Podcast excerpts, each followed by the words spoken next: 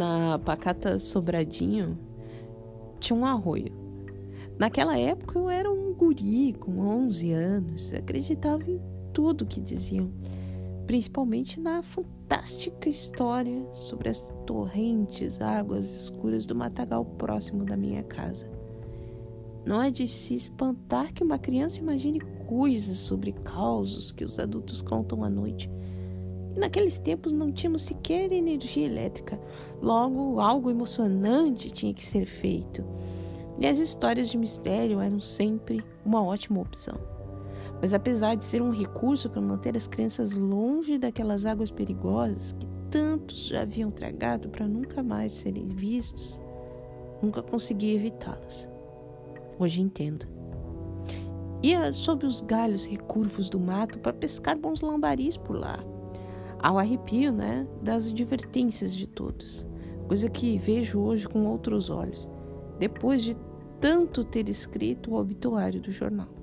Desaparecido no água escura. Isso era recorrente. Numa tarde daquelas, do outro lado da margem, avistei um homem vir de mansinho e se colocar de joelhos à beira d'água. Curioso, me escondi entre os arbustos. Ele colocou a mão na lâmina d'água e implorou: Cante, doce Yara. Deixa vir aquela canção. Sua boca, canta-me. Deixa que eu a veja uma vez mais. De súbito, as águas pararam seu temível turbilhão e uma delicada mão emergiu das ondulações castanhas. Um corpo nu a seguiu com longos cabelos cacheados, a pele morena como madeira, um perfume de chuva e coisa selvagem. E cantou, cantou como não houvesse outra música possível como se as notas musicais fossem feitas só para aquelas palavras.